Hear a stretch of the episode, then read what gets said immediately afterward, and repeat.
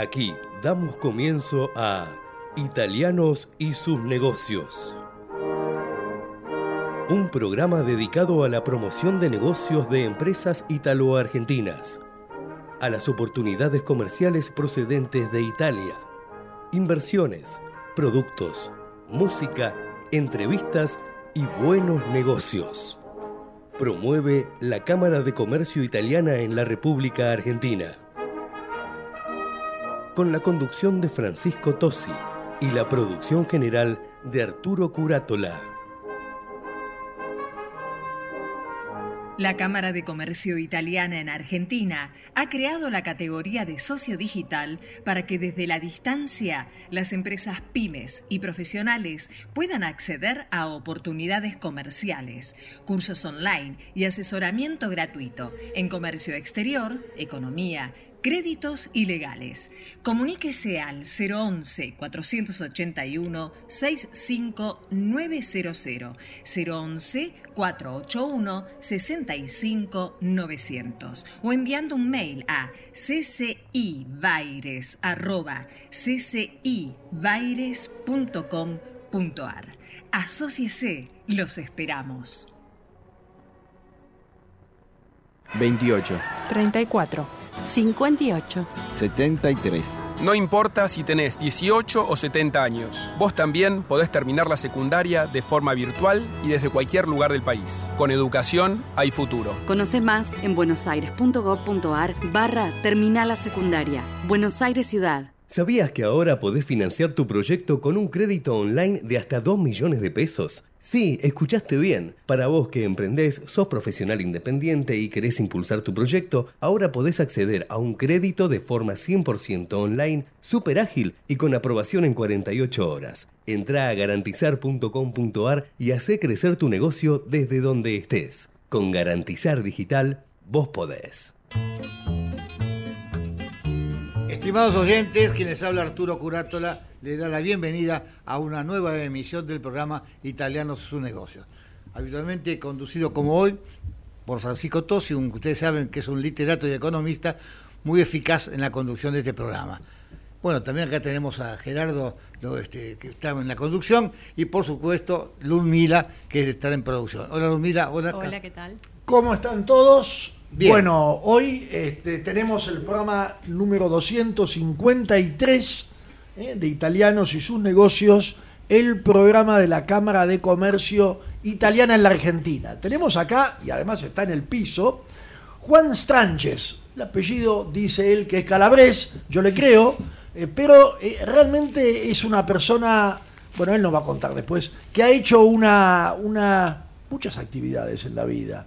Y tengo que decir que sobre todo la última parte, que es la heladería y la distribución de helados y la generación de sucursales, la franquicia prácticamente, ha sido de lo más exitoso. Es más, yo justamente ayer, eh, eh, saludando al nuevo eh, consejero económico comercial de Italia, le contaba el ejemplo de Juan y lo hice sin pedirle permiso adelante, pero sabía que en cualquier momento lo va a contar también él, porque es una historia de vida, es una historia de cómo gente puede venir desde Italia, él vino en el 64, creo que me confirmó, 60 1964, y puede también en épocas de crisis, en estas épocas de desestabilización, bueno, llevar adelante unos proyectos que ya después nos va a contar. Y luego tendremos a Ale- Alessandro Piovesana, el profesor Alessandro Piovesana de la Universidad de Parma, que nos va a hablar del eh, máster en agronegocios que desarrollan en conjunto con la Universidad de Buenos Aires, la Facultad de Agronomía. Y luego tendremos diferentes notas, como siempre, Claudio Ferrábola, el secretario general, director ejecutivo de la Cámara de Comercio Italiana en la Argentina, que sigue en Italia, Claro. ¿no? O sea Sí, que sí, re- sí. realmente nos va a traer, digamos, noticias eh, frescas de las reuniones que se están desarrollando. Y también Martino Rigacci, director de Danza Latina, con una entrevista muy interesante. ¿Qué te parece el menú, Arturo? Me parece excelente, pero quiero dar un mensaje como habitualmente lo siento. Argentina es una tierra de oportunidades. Argentina se pondrá de pie. Tendremos algunos momentos difíciles próximamente, pero estoy seguro que nuestra etnia, nuestra capacidad de, de- de emprender, de salir adelante, vamos a tener un futuro promisorio. Nuestra comunidad lo ha demostrado siempre y lo seguirá demostrando. También están las otras comunidades. Estos días he recibido no sé, una cantidad de, estímulos, de, gente que ve con optimismo el futuro. Otros dicen que no, que la política, que esto, que el otro.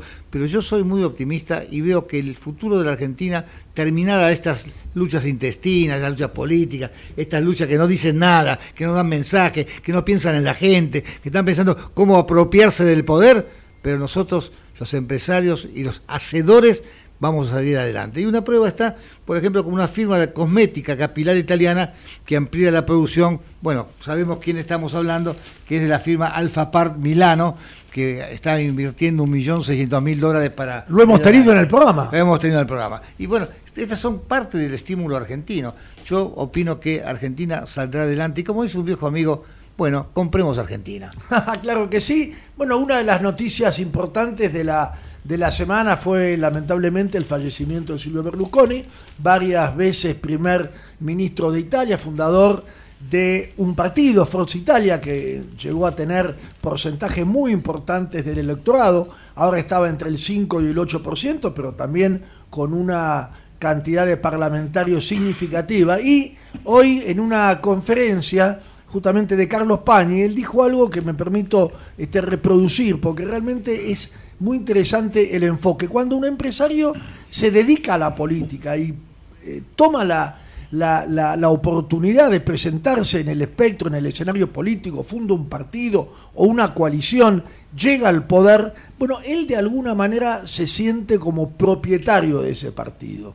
Por eso es difícil pensar en un, en una, en un futuro de, de Forza Italia sin Silvio Berlusconi, como por supuesto puede ocurrir también en algunos ejemplos en otros países, ¿no? Pero Silvio Berlusconi fue un empresario del sector de la construcción, ya de familia, que en algún momento de su vida, ante circunstancias políticas que él consideraba eran la, amenaza del crecimiento de la izquierda, sobre todo en la caída de la, de la República ya en el 93, bueno, él optó por presentarse, tuvo un ascenso meteórico, bueno, y después hubo, naturalmente, yo creo que tropezones, cuestiones judiciales, yo no, voy a tomar partido ni dar una opinión valorativa, porque esa corresponde, por supuesto, a cada oyente, pero ayer tuvo funerales de Estado, o sea, eh, eh, realmente le han dado un lugar, y lo ha decidido la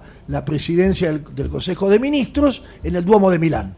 Así que bueno, recordemos una figura que ha, por el bien o por el mal, este, tenido una gran influencia en, eh, en Italia. También hemos tenido la visita de la presidenta de la Unión Europea, Ursula von der Leyen, que después vamos a escuchar, eh, eh, digamos, un, un reportaje sobre ese tema, pero me parece que es bueno también anticiparlo, que ha anunciado, anticipado ella, que eh, tras haber estado en la Casa Rosada, la Casa de Gobierno, y haber venido de Brasil, que ella ve la posibilidad de firmar el acuerdo Unión Europea-Mercosur antes de fin de este año, 2023. Se comprometió adelante de todo el mundo, por lo cual es creíble, así que esperemos que se concrete, ¿no? Y nosotros estábamos en ese mundo. Exactamente. Y yo creo que es muy importante digamos, ese horizonte. Y también es muy importante que Ludmila Cavalieri nos cuente quiénes repiten nuestro programa. Bueno, le recordamos a la audiencia que además de escucharnos por Ecomedios, pueden hacerlo, por ejemplo, si están en Mar del Plata, a través de Radio Brisas los viernes de 21 a 22 horas en FM 98.5,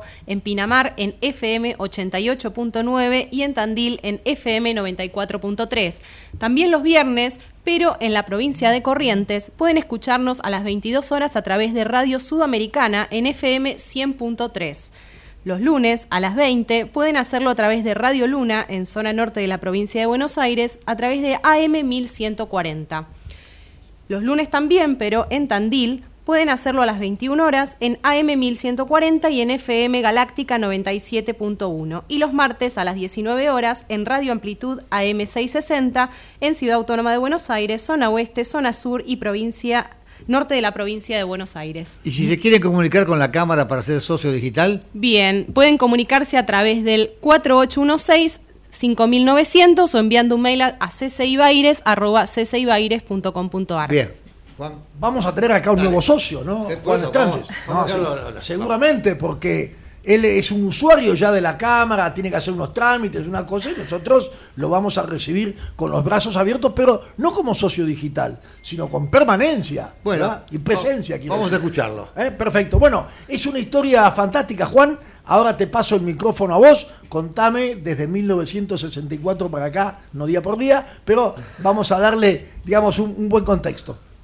¿Vos querés que te cuente todos los años? o- No, no, lo más importante de cada año. Acercate bien al micrófono, así escuchamos tu voz plena de calabrés. Sí, mi voz. No, bueno, yo vine en el 64 con mis padres, vinimos en barco, tardamos 45 días más o menos en el barco. Bueno, mi padre era campesino y, bueno, hacía vino en y Catanzaro. Así que, que bueno, acá me, me fui desarrollando, fui un- al colegio estatal y, bueno... ¿Dónde, de- está, ¿Dónde fueron a vivir de entrada? Monte Chingolo. Monte Chingol. Lanús Lanús Este, calle de tierra, zanja, Claro. este, una zona bastante, pero en esas, en esa época no era tan mala como hoy. Era, éramos todos compañeros, ¿no? ¿Había Y- paisanos? Un paisano, pero eh, los colegios eran distintos, éramos todos iguales, no, no había diferencia como ahora que había colegio privado, no privado. Y una buena infancia. Yo en el 84-85 tenía que trabajar en una planta en Montechingolo que teníamos balancines y ar- armábamos latas ahí, así que Sí. conozco la- el área, ¿eh? Sí, sí, sí, sí. claro. Bueno, contanos, entonces vos te- estudiaste ahí y Bueno, yo estudié y empecé a estudiar técnico mecánico. Me gustaba la mecánica porque en un momento fuimos a un, a un lugar que mi padre compraba el electrodoméstico y bueno, no sabía qué estudiar y le pregunto a, al chico que vendía cuánto ganaba el administrativo, que era lo comercial, era, había estudiado comercial. Y ahí, bueno, cuando me entero cuánto ganaba, dije, no, esto no va. Entonces me fui a, a la mecánica, que me gustó. y ya venías de familia, me decías que en el pueblo allá en Italia. En Italia mis tíos y mis primos tienen taller, pero mi padre era obrero, digamos. Acá en Argentina cuando vino, obrero de un frigorífico. Claro. Bueno, me fui desarrollando como pude y empecé a trabajar a, lo- a los 12 años.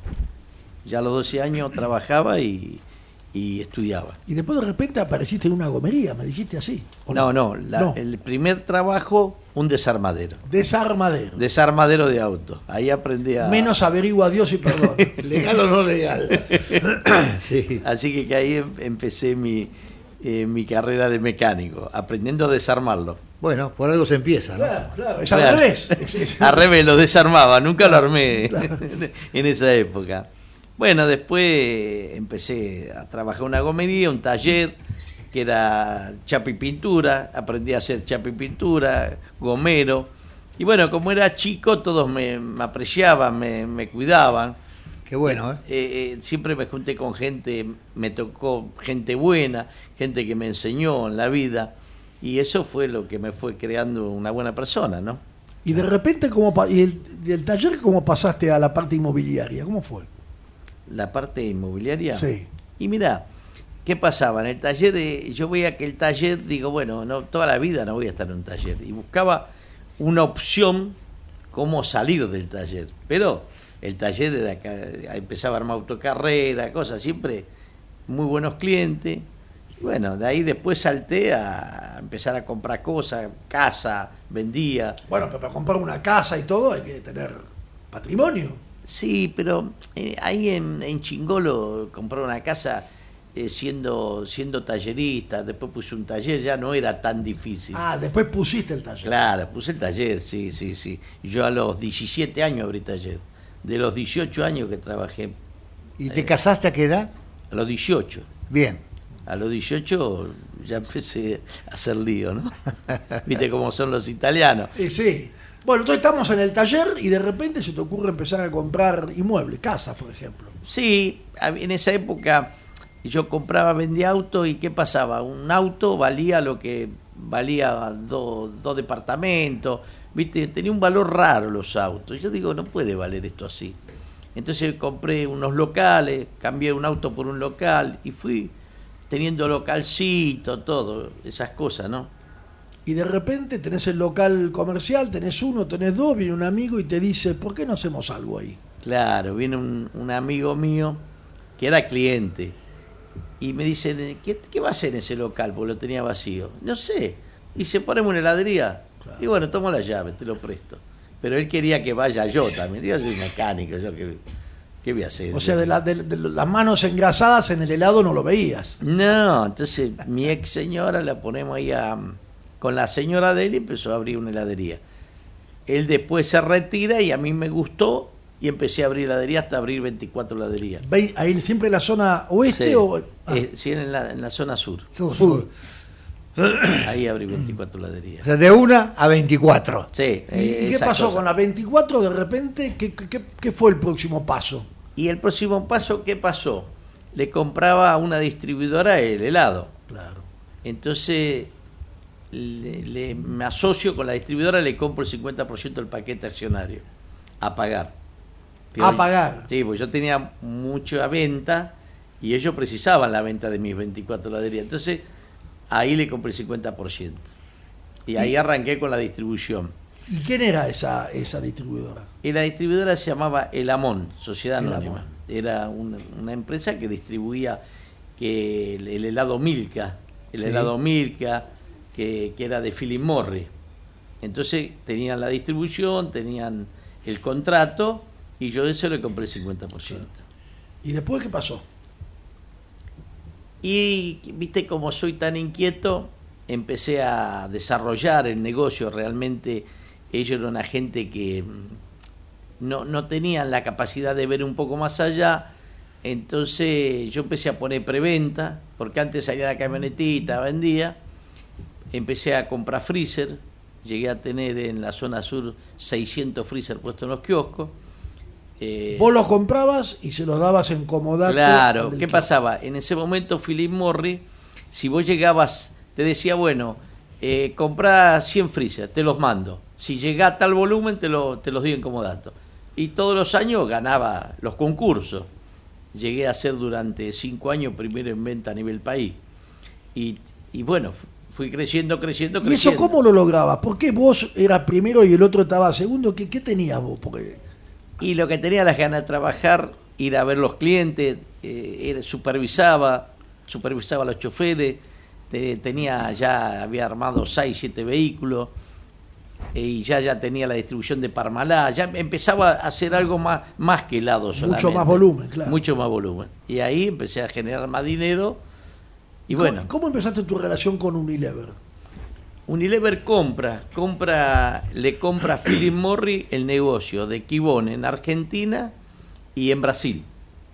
Y ahí me vienen a ver, me hacen firmar de vuelta contrato. Y bueno, y la gente que vino de la verdad que de Unilever habían traído uno, una gente de España para gerenciarla.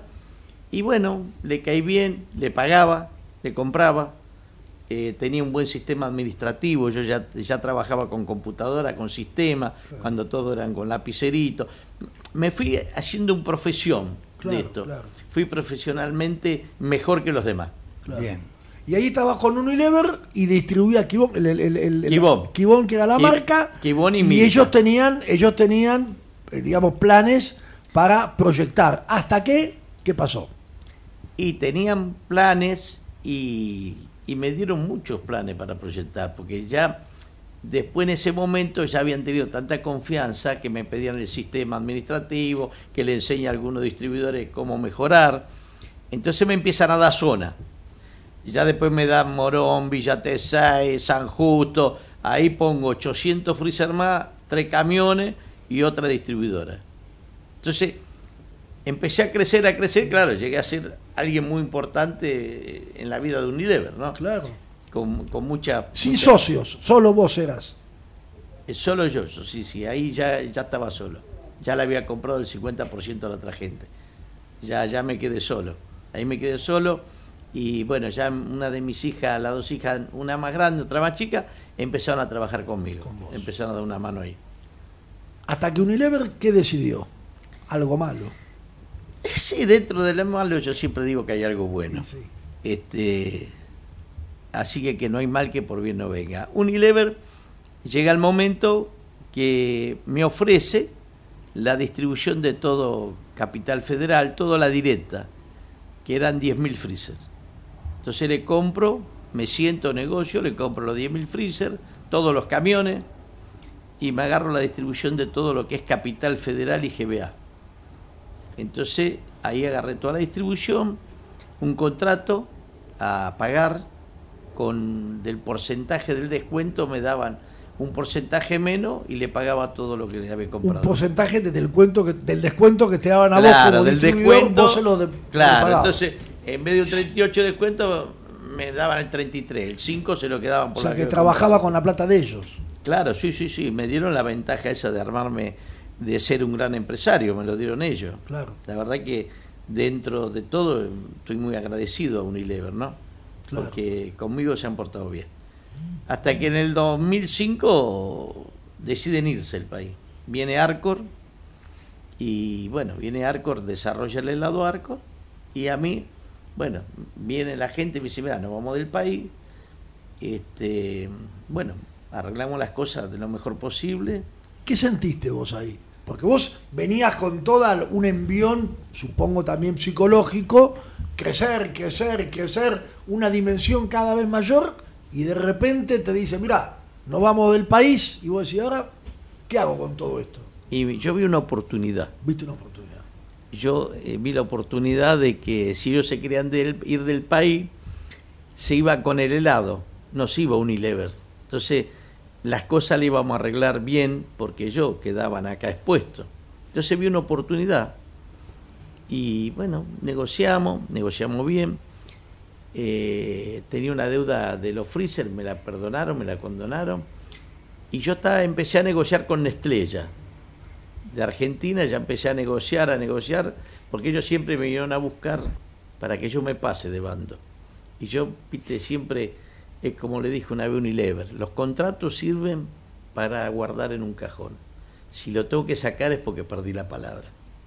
Entonces, en ese sentido siempre fui muy educado, muy de palabra. Me gusta que la aclara en ese sentido, no en todos los sentidos, Juan, seguro. Bueno. Sí, sí, pero los contratos, ¿sabes lo que pasa? Que mayormente eh, mucha gente se cree que el contrato es un papel que te va a solucionar la vida, no, te soluciona la vida la palabra. Claro. Un contrato no sirve para nada. Siempre hay una cláusula que se puede salir, no se puede salir, y el que no quiere, el que no quiere respetar eh, la palabra no respeta contrato, no respeta nada. Y siempre fui muy respetuoso de esas cosas. Te dio resultado hasta el momento, te dio resultado, ¿no? Claro. Totalmente. Bien, no hay bien. otra forma. Bien. Bueno, y ahí vos viste la oportunidad y empezaste a negociar con Nestlé. Claro, ¿Y qué antes pasó? que se entere Nestlé que se iba del país. ¿Y qué pasó? Y venía bien la negociación, pero después Unilever dijo que se iba y bueno, se dieron cuenta que le estaba pidiendo una cifra que... Y entonces vos qué dijiste, acá hay otra oportunidad más. ¿o no? Ay, digo, no, acá me dice, me dice el, el de Nestlé, me dice, Tano, Tano, me estabas mintiendo. y digo, bueno, es un negocio. Pero la gente de Nestlé, vos sabés que negociamos que yo le di parte capital y ellos me dieron la directa de ellos, cortamos en Córdoba, Córdoba para norte ellos, Córdoba para el sur yo. No, yo le presté freezer a Nestlé, Nestlé me prestó freezer a mí. Y me dieron la directa, me dieron de Córdoba para acá que lo atendían directamente ellos. Mirá lo importante. Me llenaron las cámaras en cuenta corriente y empecé a trabajar con ellos. Así de sencillo. Como si hubiera trabajado. Pero lo que pasa que siempre los competí. Y yo ahí tenía un, un socio que era de Capital Federal. Y no, no me sentía cómodo, pero no por la gente en este. Es que siempre los competí, siempre fui competidor de ellos, ¿viste? Sí. Y ahí ya no estaba tan Y entusiasmado. entonces, Era fácil eso, ¿viste? Era muy fácil. Ya no había competidores. con la marca de otro. ¿Y entonces qué se te ocurrió? y se me ocurrió comprar una planta de helado. Se me ocurrió ir y comprar una planta a un señor italiano que estaba en retirada, una empresa muy, muy arruinada, pero arruinada porque el señor estaba en retirada, ¿no? no- y bueno, y ahí se me ocurrió ir a comprar esa planta, que la pagué en seis años, y bueno, y mi socio que tenía en capital dijo, no, otra vez, no, y me fui solo ahí Solo. le dejé la, di- la directa en Capital y me Esa, esa la actual, la actual. la de 3 de febrero que nos La de decías 3 de febrero. Perfecto. Esa. Esa es la zona oeste, perfecto. Esa la compré en 2007. Y la tenés ahora. La tengo ahora. Y está Esa- trabajando para toda esa cantidad enorme. Sí, eso desarrollarlo, bueno, son muchas horas, mucho trabajo, mucho... ¿Cuántos años tenés? 63. Dale. Un pibe, dale. Sí, un pibe. Y bueno, eso fue la... Hoy, qué, hoy ¿cuál es tu, tu, tu círculo, tu circuito, digamos? ¿Tenés cuántas sucursales? ¿A cuántas sucursales alimentás? Mira, nosotros tenemos 375, 380 sucursales. Después le vendemos a hipermercado y estamos desarrollando una planta nueva ya en, Ah. en Espegasini para, para seguir creciendo. Porque nosotros hemos, hemos trabajado mucho, hemos tenemos muchas máquinas que hemos traído de Italia. La planta es de última generación, está preparada esta para hacer 25 millones de litros, pero el lugar físico ya no nos da. Entonces, tenemos va- que la Espegacini va a ser adicional, entonces. adicional, sí, va, va a ser un adicional de esta planta para, para levantar volumen porque tenemos muchos clientes que nos vienen a ver que son la, todos los hipermercados, solamente atendemos a Jumbo, Disco y Bea y otro más, pero todos nos vienen a buscar porque la marca tomó mucha fuerza, es una marca media. ¿Cómo se te ocurrió el nombre? No, el nombre yo cuando el nombre ya estaba, Seitú. Eh, Seitú ya estaba y en honor al señor que me la vendió le dejé Le la dejaste el marca. nombre. Sos vos, digamos. en Sí, sos vos. Claro. Y, y, y entonces ahora estás con ese plan de una nueva planta que va a ser un... ¿Cuándo vas a inaugurar? Y estamos inaugurando ya la cámara de congelado, está inaugurado para 1400 pales, estamos ya guardando helado. La parte de la estamos la parte de lo que es seco, lo que es materia prima ya está terminada y nos falta solamente la parte del medio que es la planta, que la planta tenemos que trasladar algunas máquinas y otras las tenemos que comprar. ¿Y la inauguración para cuándo la pensás? Exactamente. Y calculo que dentro de dos años mínimo. Dos años. Dos Bueno, años más. Bueno, pero mira, estamos terminando y cerrando el pro- la parte, digamos, la entrevista, pero yo creo que antes de la inauguración lo vamos a ver de vuelta. ¿o Si no? Dios quiere, ¿Qué ¿cómo opinas no? vos? ¿Cómo no? Claro, ¿Qué medida, a medida que avance en la construcción bueno, y en el proyecto, te vamos a traer para que nos informe nuevamente y que nos sentimos orgullosos de un ítalo argentino que está haciendo lo que, lo que vos haces, con ese esfuerzo tremendo para lograr un objetivo, ¿no? De eso se trata la vida. Exactamente. No hay otra forma. Y, y además, como para cerrar los últimos 20 segundos, ¿vos estás focalizado en ese negocio o estás mirando también otras cosas? Y estamos en ese, en ese negocio, estamos focalizados ya en esto, sabemos que hemos focalizado algunas cosas, eh, hacemos alfajores, hacemos otros Ah, productos. otra cosa también. Sí, tenemos otra planta que, que inauguramos, pero nos vamos a focalizar en esto, en exportación. Estamos, estamos, Ah, en la- exportación. estamos con la gente que es Carolina, que está en marketing, y ingeniera en alimento. Es también, ¿Quién es Carolina? Eh, Carolina es la chica de marketing. Ah, perfecto, sí. Que es la, la que le di la, la tarea y a una ingeniera para exportar a Chile y, y bueno, a Brasil, a Bolivia, pero estamos muy firmes ya para Chile. Bueno, hacenos llegar información cuando empiecen las primeras exportaciones, que nosotros lo vamos a reproducir y tráenos después para nuestro operador algunos alfajores o algo, porque si no se señas. pone hambriento. Se lo vamos a mandar, se lo vamos a mandar. Quédense Bueno. tranquilos que Bueno. la idea es mandarle eso. Magnífico, gracias Juan. Estranges. Eh, la verdad que te deseamos toda la suerte del mundo para, para todo este año, como a todos nosotros. Sí, claro. Así que muchas gracias de nuevo por la entrevista y por haber venido aquí al piso con nosotros. Y vamos al corte. Mucha fuerza, ¿eh? Gracias a ustedes, ¿eh? Bueno, Hasta la verdad que Ecomedios.com AM1220. Estamos con vos. Estamos en vos. American and Merit Hoteles. Primera cadena hotelera argentina. 3, 4 y 5 estrellas. Más de 20 destinos de Argentina y el Cono Sur. Aprovecha el código promocional Puro Branding con el 10% de descuento para los hoteles American Córdoba Park, American Executive Córdoba, American Buenos Aires Park, Merit San Telmo y American Executive Mendoza Hotel hasta fin de año. No válido para fines de semana largos. American and Merit Hoteles. Informate en ecomedios.com. Seguinos en TikTok, arroba ecomedios 1220.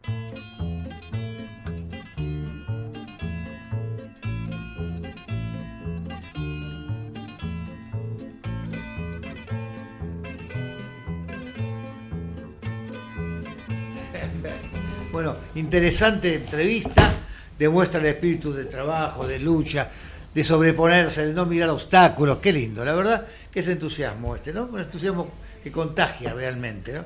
Bueno, queremos que, mira, eh, ya hablamos de Alfapar, ¿no? Bueno, creo que estos días la van, este, a, la, la van a inaugurar una ampliación de, la, de, la, de, de esta empresa italiana. Sí, el de, Argentina, un- ¿eh? una inversión importante allí en Garín, en el parque industrial. Sí. Lo mismo, creo que hay continuamente movimientos y este que veíamos recién, esta- Sí. este, este ejemplo de vida, Ah, ejemplo. que me parece interesante de ver cómo eh, la comunidad italiana se sigue moviendo. Y hablando justamente de eso, vamos a, a- a poner esta vez el foco en algo eh, que creo yo que es un gran, gran aporte, porque creo que estamos en contacto con el profesor Alessandro Piovesana, que nos va a hablar del máster en tecnología de los alimentos de la Universidad de Parma, en colaboración con la Universidad de Buenos Aires, la Facultad de Agronomía. O sea, el tema de, agregar valor a lo que es eh, lo, agrícola es muy importante para la Argentina, ya lo hemos hablado con, con Alessandro en otras ocasiones, pero no, hace poco creo que empezó, en mayo creo que empezó el, el máster y nos gustaría que nos cuente cómo va eh, ocurriendo ese. Alessandro, ¿cómo estás? Buenas tardes, un gusto, gracias Francisco por, eh, por entrevistarme. No, gracias a vos, me decís que el, el máster recién empezó. Sí, sí, empezó el 19 de mayo, eh, empezó otra edición, la edición número 15 eh, para Argentina, el número 8 para Latinoamérica. Y la verdad que empezó con un número importante de, de participantes, más de 77 eh, participantes, así que también este año eh, un número importante de Argentina y de distintos países de Latinoamérica eh, y también de Brasil este año de, con algunos alumnos que eh, habla español, así que entiende el español. Alessandro, ¿es una modalidad híbrida o es, o es cómo, cómo funciona? Porque los de Brasil o otros países, ¿cómo hacen para...? Sí, bueno, es, es una modalidad, eh, em, funciona en, eh, en forma a distancia, pero sincrónica e interactiva. O sea, usamos prácticamente el sistema Zoom, que es lo más, eh, la plataforma Zoom, que es la más eh, eh, parecido a una clase presencial, en el sentido que los alumnos tienen que estar presentes durante el cursado, Claro. tienen que estar conectados con la cámara prendida y también pueden hacer preguntas en cualquier momento de la clase. Eh, de hecho, se toma asistencia eh, a la mañana, a la tarde. eh, así que la, una clase eh, eh, más posible, decimos, como si fuera presencial, con también alguna clase, alguna clase que son la que nosotros consideramos que son la clase que donde hay más valor la participación, participando en forma presencial, le damos la posibilidad también de alguna clase, quien quiere hacerla en forma presencial, eh, participando eh, en el aula, ¿no? Eh, así que algunas clases son híbridas. Vos me decías que en esta cantidad de tantos alumnos, de más de 70, ¿de, de dónde vienen? Aparte, mencionaste Brasil, pero inclusive de la Argentina, ¿de dónde vienen? de toda Argentina, la verdad, de eh, del norte, del extremo norte hasta el sur de Argentina, de toda Argentina, cubre prácticamente todo, todas. eh, de hecho, esa modalidad eh, a distancia sincrónica eh, da la posibilidad que en los lugares más perdidos puedan cursar este máster, ¿no? Que es siempre eh, lo más dificultoso es los que viven en el interior, eh, en lugares más lejos, más lejanos, que puedan asistir Tener conexión. a, a capacitación, ¿no? Sí, Claro. sí, sí, así que eso está muy bueno. ¿Y cómo, cómo funcionan la- la- las materias? ¿Cu- ¿Cuántos días por semana se da o por mes? Co- Contanos un poco eso para ubicarnos mejor. Bueno, sí, el, el máster eh, está, eh, está hecho de 18 módulos eh, que se cursa cada 21 días, el viernes y el sábado, son 8 horas viernes y 8 horas el sábado, así que son Completos intensivas, muy intensivas, eh, que también porque cada módulo es eh, muy dinámico, intervienen varios especialistas, varios profesores, investigadores de Italia, de Argentina, eh, de empresas, así que es eh, en un módulo de un viernes y sábado pueden participar, pueden dar clase, dictar la clase cinco, seis profesores, así que es bien, eh, eh, bien dinámico, ¿no? ¿Cómo son las horas académicas? ¿Son de una hora, de 50 minutos? ¿Cómo funciona eso? Porque en el- hacerlo con Zoom requiere como otra otra frecuencia o es lo mismo? Es lo mismo, son prácticamente, es una hora reloj, es lo que se considera, así que el máster empieza el día viernes a las 9 de, ma- de la mañana, eh, termina a las 18 horas, con un break de, de una hora para el, almuerzo y también dos pequeños break de 15 minutos a la mañana y a la tarde, una a la mañana y a la tarde, y el sábado eh, eh, empieza a las 9, termina a las 17 horas y tenemos el, eh, el- el almuerzo más eh, de 15 minutos, así que menos menos tiempo. Vos, vos decías que, que- vos decías que tienen, digamos, muchos profesores e inclusive gerentes de empresa, ¿verdad? Así, de hecho, nuestra, la característica de este, de este máster es que es un máster, nosotros decimos científico, pero bien aplicado, ¿no? Donde toda la disciplina se ve las aplicaciones a lo que son los procesos de transformación de los alimentos, ¿no?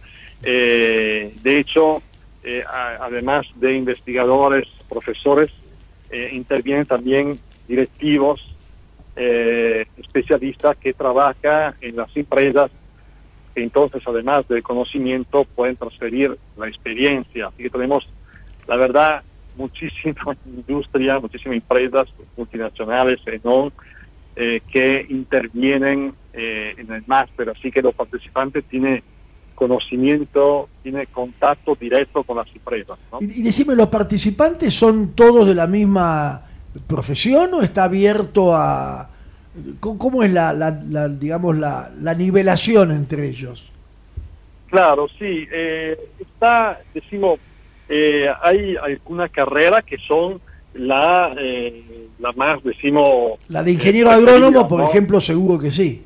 Claro, ingeniero agrónomo absolutamente sí. Eh, un tecnólogo sin alimentos es justo la carrera que se que más eh, que, que- que más cercana, pero también veterinarios, también nutricionistas, eh, también eh, eh, biólogos, químicos, hay hay prácticamente o también hay carreras que están no están directamente eh, vinculadas a la tecnología de los alimentos, pero en el momento que el profesional tiene que ir a trabajar en la industria de los alimentos, necesita incorporar conocimiento sobre la industria, la industria del tema de los alimentos, ¿no? Eh, así que puede ser, en algunos casos, hemos tenido también eh, especialistas de, de otra carrera, por ejemplo, un contador que pero trabaja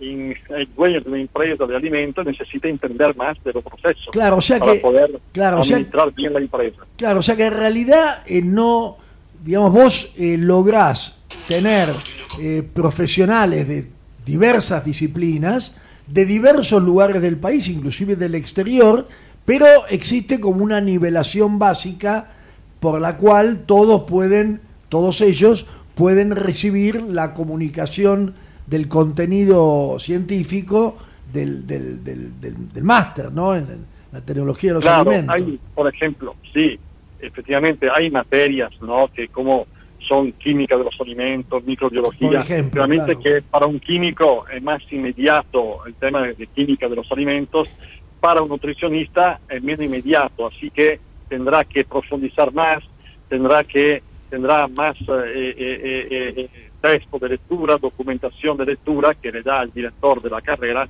para que pueda profundizar más sobre el tema, ¿no?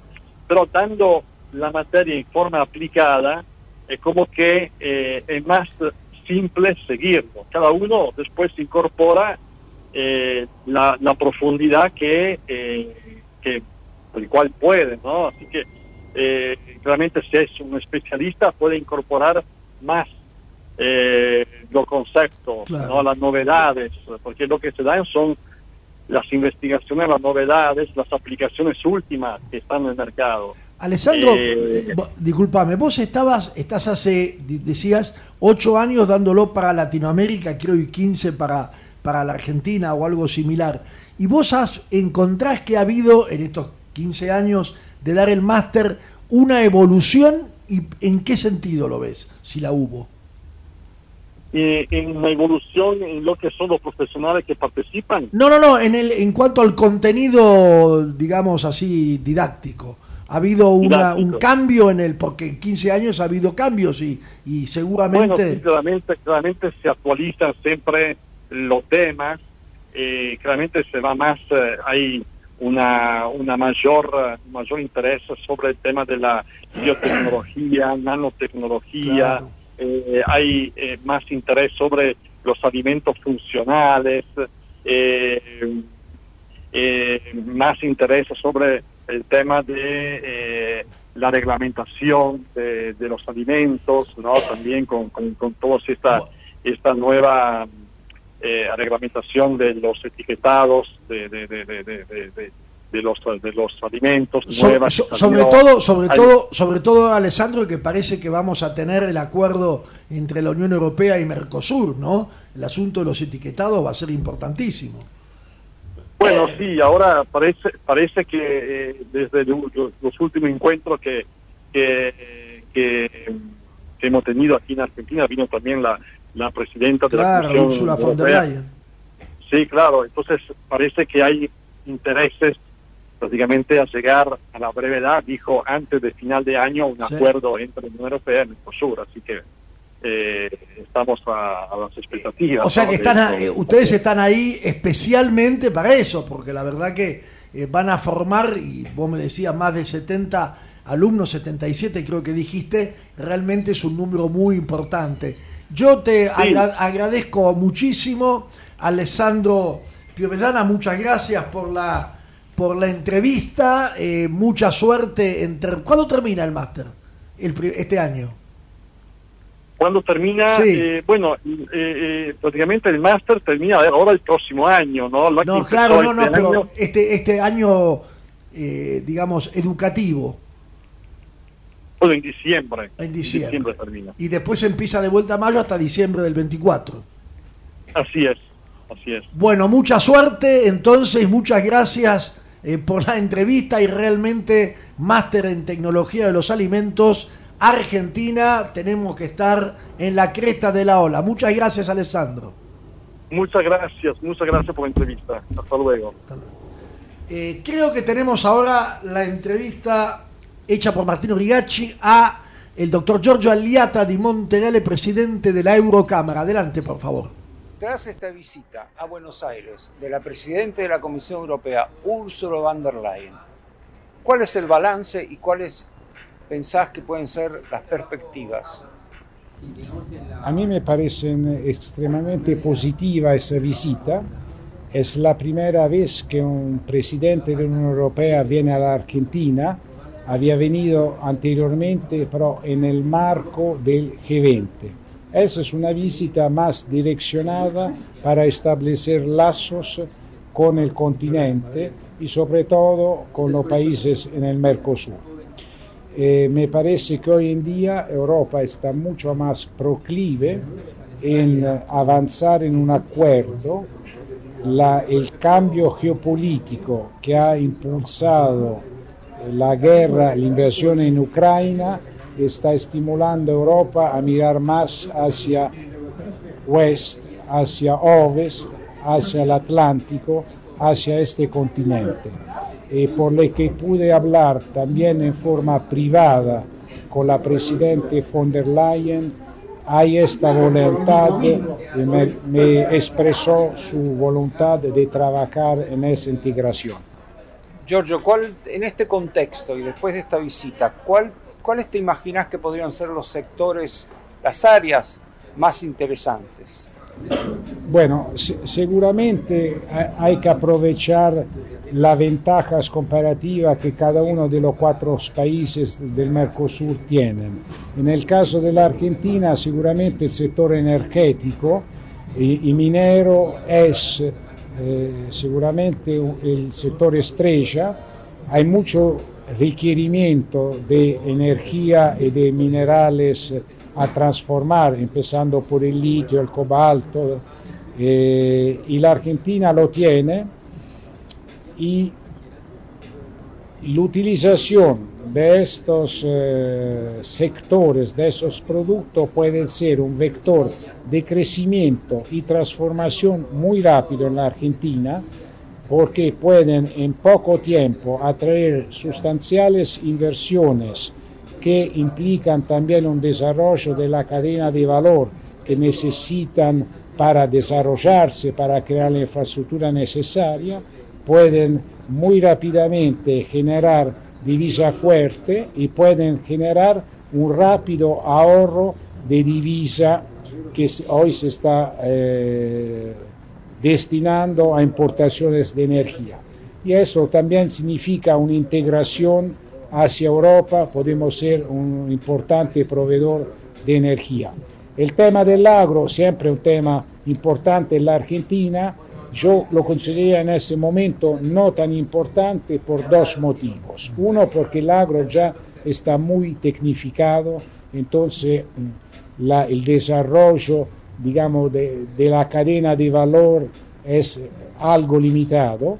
Dos, porque ya los mercados asiáticos son muy interesados y absorben cualquier cantidad de nuestros productos. Entonces me parece el producto prioritario, sin duda, el vector de transformación del país será el sector energético. Un análisis muy puntual en diferentes sectores. Se trata, en otras palabras, con una mirada global de recuperar un poco de terreno perdido quizás en los últimos años. Correcto. El timing es un factor esencial. Yo dije en mi presentación, es un factor crítico. Estamos acá en una fuerte competencia global de reubicación de las cadenas de valor, de establecer nuevas cadenas de aprovisionamiento y estamos frente a países que son mucho más agresivos en entrar en mercados. Entonces es muy importante velozmente avanzar sobre por lo menos como base, como punto de partida, sobre acuerdos como el Unión Europea-Mercosur, que por supuesto, como todos los acuerdos, son perfectibles, pero tenemos que avanzar rápidamente, si no corremos el riesgo que otros bloques u otros países con los que nosotros no compartimos eh, visiones y valores básicos como los democráticos y el respecto de la fuerza de labor de eh, las minorías tomen este hueco. Entonces es muy importante el timing, hay que recuperar el tiempo perdido. Este acuerdo son más de 20 años que fue negociado, estuvo standstills, ahora esperemos que se pueda ir adelante. Me parece que por la primera vez en muchos años del lado europeo hay más eh, disponibilidad en esta dirección. Giorgio Leoto en Montreal, el presidente de Eurocámara de Buenos Aires, muchas gracias. Muchas gracias. Bueno, agradecem- agradecemos a Martino Rigacci, agradecemos de nuevo dos veces. ¿eh? Claro. Y ahora escuchamos a Claudio Farábola directamente desde Italia. Buenas noches a todos, buenas noches Francisco, buenas noches Arturo. Este es nuestro segundo mensaje desde la misión de junio acá en Italia. En el día de ayer nos eh, reunimos por la mañana con eh, Lucio Gregoretti, eh, partner histórico de la Cámara de Comercio Italiana en la región Friuli Venezia Giulia, parte de la municipalidad de Monfalcone, con lo cual los oyentes se acuerdan que hemos realizado varios proyectos con la comunidad de Friuli Venezia Giulia en la, en la Argentina. estuvimos analizando un poco la actividad hecha en, en, el, en el año anterior, con la venida de los técnicos, se acuerdan, tres jóvenes enólogos de Mendoza, San Juan eh, y Córdoba que se fueron a la región Friuli para capacitarse sobre las últimas tecnologías, en particular en lo que son los plantines resistentes a sequías y a las últimas tecnologías de producción con, eh, digamos, eh, automatizada. El proyecto fue presentado a la región, fue analizado, fue evaluado como muy, muy, muy, muy positivo. Eh, en los hechos se ha terminado la presentación de la segunda anualidad. Eh, justo en el día de ayer estuvimos analizando un poco las actividades, eh, también en una conferencia a distancia con los tres enólogos que habían participado para entender un poco más qué vuelta de tuerca se le podía dar para 2023-2024 al, al proyecto. Se está pensando, se definió hoy una misión probable eh, en los últimos dos meses del año, probablemente en noviembre, con algunos técnicos de la Universidad de Udine y de Vivai di Rauchedo, que fueron los partners principales en, en, la primera, en la primera anualidad, para hacer una serie de reuniones técnicas en la principal área productiva y después del trabajo hecho por los enólogos jóvenes que habían viajado, hacer un plan de trabajo y de asistencia técnica a los pequeños productores para hacer una prueba piloto de implantación de estas nuevos, nuestras nuevas vides, digamos, que son resistentes a la sequía y a las enfermedades y que ha desarrollado la Universidad de Udine en colaboración con, el Centro de Viverística de Rauschedo. Por la tarde, en vez, siempre con el mismo grupo, nos reunimos con el Polo de Pordenone, polo de excelencia en lo que es innovación tecnológica, con uh, Franco Scolari, que es su director y todo su equipo. Ahí eh, siempre también en colaboración con, uh, con la gente de, de Monfalcone.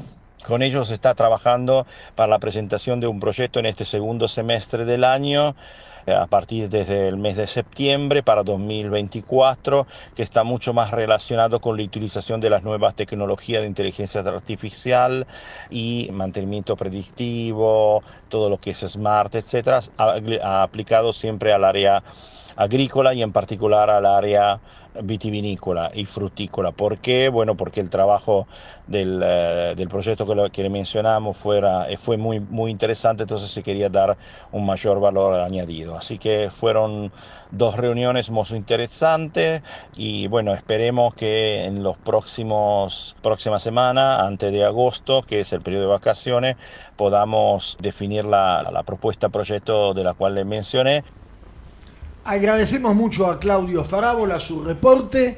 Creo que en pocas semanas estará de nuevo en vivo y en directo con nosotros, pero es muy interesante y muy importante la actividad que está eh, desarrollando allá en Italia con muchas reuniones, inclusive la reunión de todas las cámaras de comercio italianas en el mundo, que yo recuerdo que es un aspecto muy importante a tener en cuenta para vincularse con la Cámara de Comercio Italiana en la Argentina, porque significa estar vinculado con cámaras de comercio italianas en todo el mundo. Es una convención mundial que realmente es importantísima porque ahí nos interrelacionamos, creo que somos 87 cámaras en 47 países, lo cual nos da la oportunidad, bueno, lo, lo, digo nuevamente, para interrelacionarnos de una manera continua en cualquier lugar del mundo.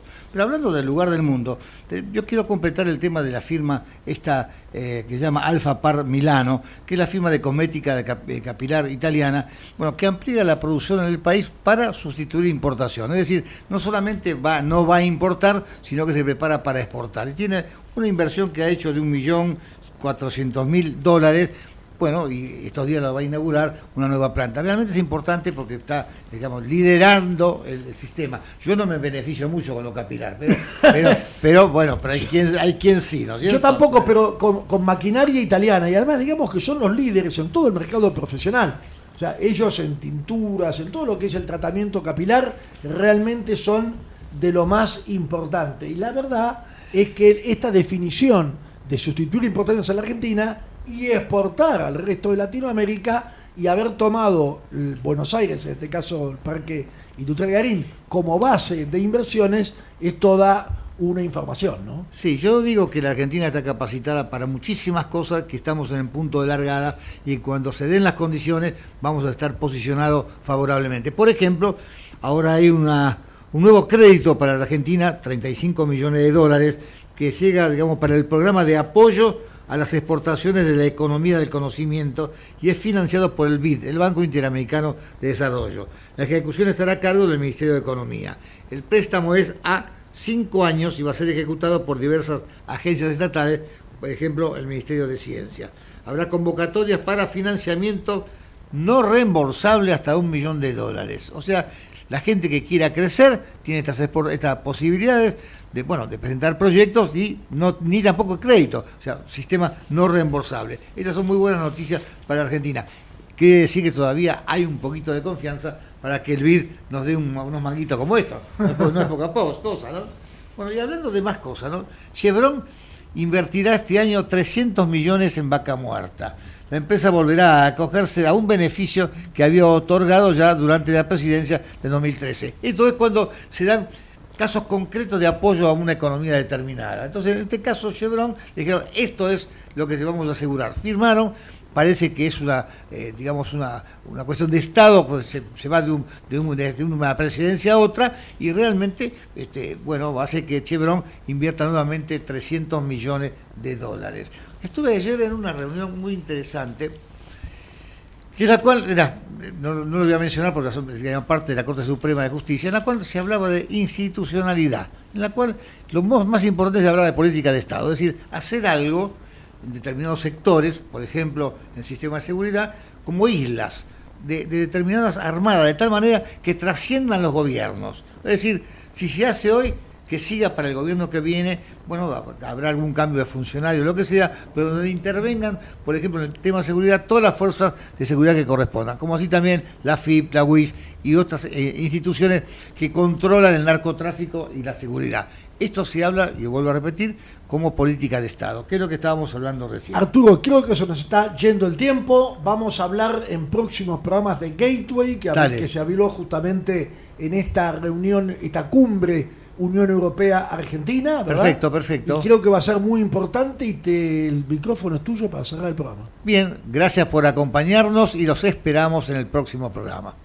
La Cámara de Comercio Italiana en Argentina ha creado la categoría de socio digital para que desde la distancia las empresas pymes y profesionales puedan acceder a oportunidades comerciales, cursos online y asesoramiento gratuito en comercio exterior, economía, Créditos ilegales. Comuníquese al 011-481-65900, 011-481-65900 o enviando un mail a ccivaires.ccivaires.com.ar. Asociese, los esperamos. 28. 34. 58. 73.